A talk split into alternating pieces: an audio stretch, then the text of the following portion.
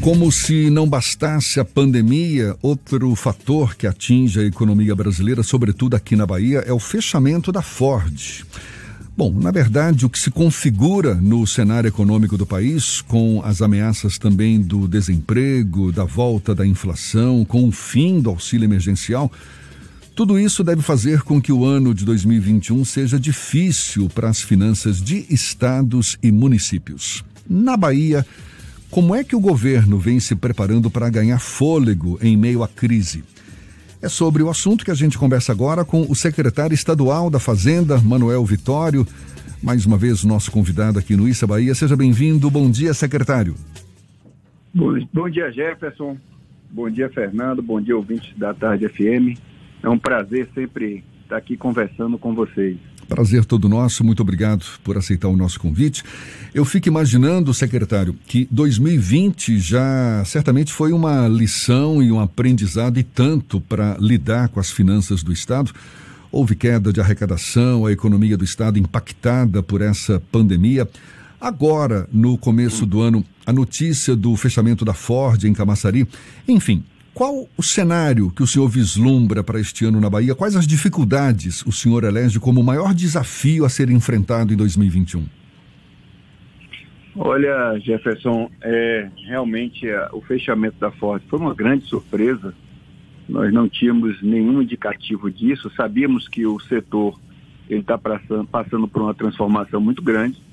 É, mas até o ano passado nós vimos conversando com a direção da Ford é, articulando para manutenção dos incentivos federais, né? Enfim, não tinha pleito não atendido deles aqui. Então foi uma, uma enorme surpresa. Essa foi uma surpresa. A pandemia, já em 19, né, você lembra, já tinha apontava isso na, na China. É, os relatórios já indicavam que essa pandemia ela iria se espalhar globalmente. É, nós na Bahia, eu acho que um dos grandes sucessos do um grande sucesso do governador Rui Costa é antecipar os acontecimentos e estudar os cenários, né? Então, é, o que é que nós fizemos? Logo como é que começou 2020, os representantes, os chefes dos poderes lembram disso. O governador fez uma reunião me pediu para fazer uma exposição do que nós vimos antes até de chegar o vírus no Brasil, né? É, nós fizemos uma exposição e fizemos um cenário do que nós acreditávamos que ia acontecer no ano de 2020. Então, houve uma, um, um aperto geral de cintos aqui no estado da Bahia, para você é, ter uma ideia, Jefferson, nós executamos é, o, o, orçamento, as despesas do ano de 2020 foram menores do que a gente executou em 2018, isso nominalmente, uhum. né? Só que é, se você imaginar que elas foram menores, mas que na saúde, por exemplo, foi muito maior, então você vê o esforço e o remanejamento que o Estado fez de recursos para atender a população em geral. Então, é, foi uma surpresa adicional essa é, essa questão da Ford, né? Nós estamos esperando que uma, uma, algo que nos deu algum alento foi o auxílio emergencial, né? A população conseguiu é, ter acesso a uma renda extra que garantiu um subsídio mínimo, né?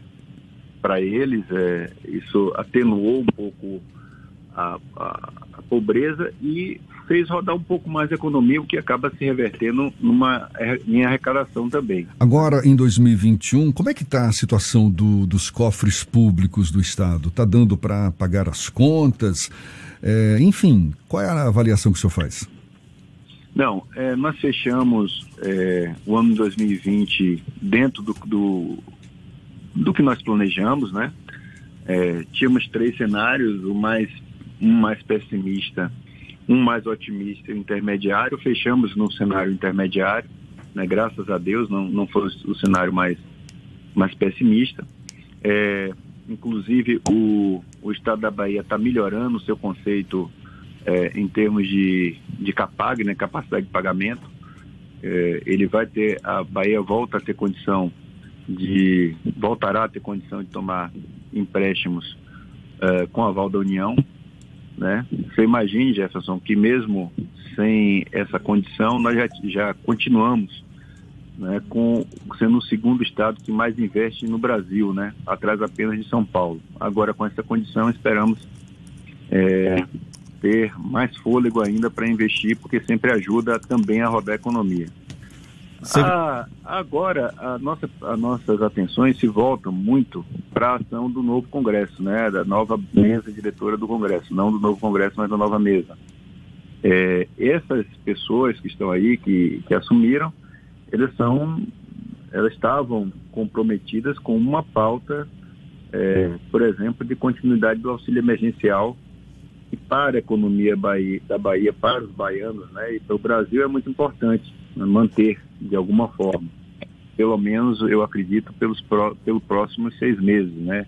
É uma expectativa nossa. Agora vamos acompanhar. É, voltamos é, a, o, o, esse governo já demonstrou que tem disposição para tomar todas as medidas para resguardar o interesse da população e vamos seguir sim, pagando em dia, né? Continuando com os investimentos. Agora é, o cinto cada vez mais apertado. Secretário, ano passado, ainda nas fases iniciais da pandemia, quando nós conversamos, o senhor demonstrou uma preocupação sobre a arrecadação da Bahia, o impacto da pandemia na arrecadação e o comprometimento das contas até o final do ano. 2020 fechou sem grandes entraves, como o senhor citou agora há pouco. Qual a perspectiva, qual a expectativa para 2020 do ponto de vista da arrecadação 2021. do 2021 com relação à, expectativa de arrecadação e a execução fiscal, já que há uma, uma possibilidade de uma baixa da arrecadação aqui do Estado? É, boa pergunta, é, Fernando. Você lembra que na, na oportunidade eu havia dito que a nossa meta naquele momento era atingir a arrecadação de 2019, né? O que não é assim um motivo para festa, porque nós estamos é, estaríamos atingindo a, arrecadação do ano que passou, mas isso efetivamente aconteceu. Né? Nós, nós conseguimos atingir isso. Eu agradeço ao esforço é, do fisco e de todo o governo, também porque as áreas que, que naquele momento eram menos prioritárias é, entenderam o, aperto de cinto extraordinário que nós fizemos. É, então, isso nós conseguimos equilibrar as coisas e, e, alcançar o objetivo. Esse ano, nós estamos também, nós é, repetimos em 2021 o orçamento de 2020. A variação é, é ínfima, é mínima, não, não chega, acho que a meio por cento. Então, é, na verdade, nós estamos com o mesmo orçamento. A meta é atingir o orçamento de 2020. Agora, a meta interna da Fazenda é sempre um pouco mais ambiciosa para que a gente possa é, arcar com as intempéries que vêm pela frente.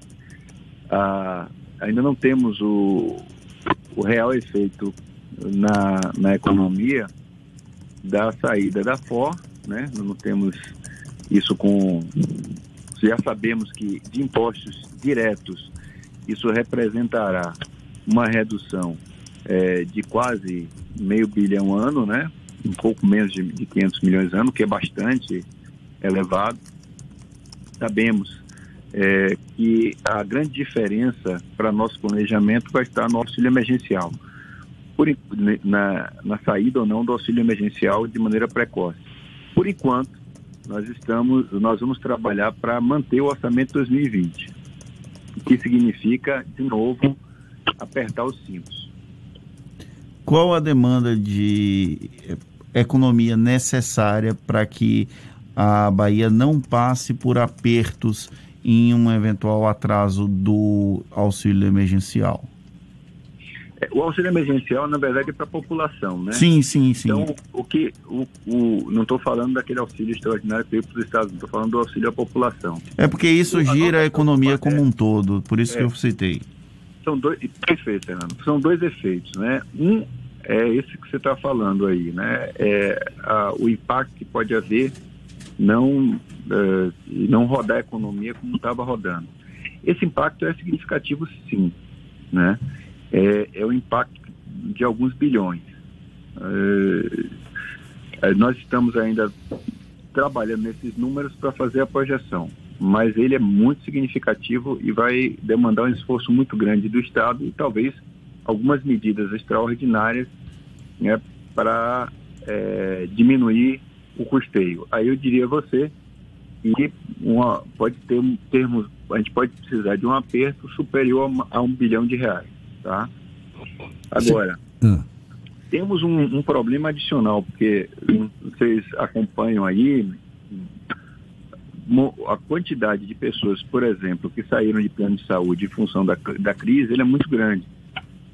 Então, quando você tem um processo mais acelerado, né, como é, nós já vimos num processo é, de crise econômica, né, de falta de crescimento, e agora com a pandemia, você tem é, uma para, em paralelo nós temos dois, duas consequências, né, uma perda de arrecadação e uma maior necessidade da população de serviços públicos.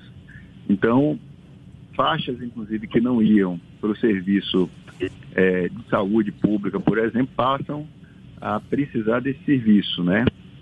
Passam a, a entrar em escola pública, passam. Então, nós temos mais demanda é, por assistência social, né? Por saúde, enfim. É, nós estamos imaginando que, de novo, a pressão vai ser muito grande na área de saúde. Para você ter uma ideia, nós gastamos mais do que a Constituição prevê ou estabelece é, em educação e, e, saúde, a gente fez, elevou em mais de um bilhão de reais esses gastos no ano passado, no meio de uma pandemia, com toda essa situação que vocês é, estão acompanhando. E isso, nessa conta, não está o auxílio emergencial, estou falando só de participação do Tesouro, não está o auxílio emergencial é, que aí veio sim através do SUS, né, fundo a fundo, do governo federal para o, o estado da Bahia. Então, é, daí você tem uma ideia do tamanho do problema, né? Não é, é apenas ajustar as contas, mas é também manter o serviço para a população, é, para que elas tenham um acolhimento, não aconteça o que tem acontecido na Amazônia, tem acontecido em outros estados, aconteceu no Rio de Janeiro, as pessoas até é, em casa sem conseguir ter o atendimento médico, né? É, aquilo é desesperador, é um quadro desesperador. É, então, secretário. o desafio ele, ele é dobrado. Não é só a, estabiliza a estabilização das contas públicas, mas manter a assistência à população. E a gente deseja boa sorte para o senhor lidar com esses desafios, que certamente são muitos, são grandes. Conte sempre com a gente. Mais uma vez, muito obrigado pela atenção dada aos nossos ouvintes. Bom dia e até uma próxima, secretário. Muito obrigado, Jefferson. Um grande abraço a todos. Um bom dia. A gente conversou com o secretário estadual da Fazenda, Manuel Vitório, aqui pela Tarde FM, agora 8h51.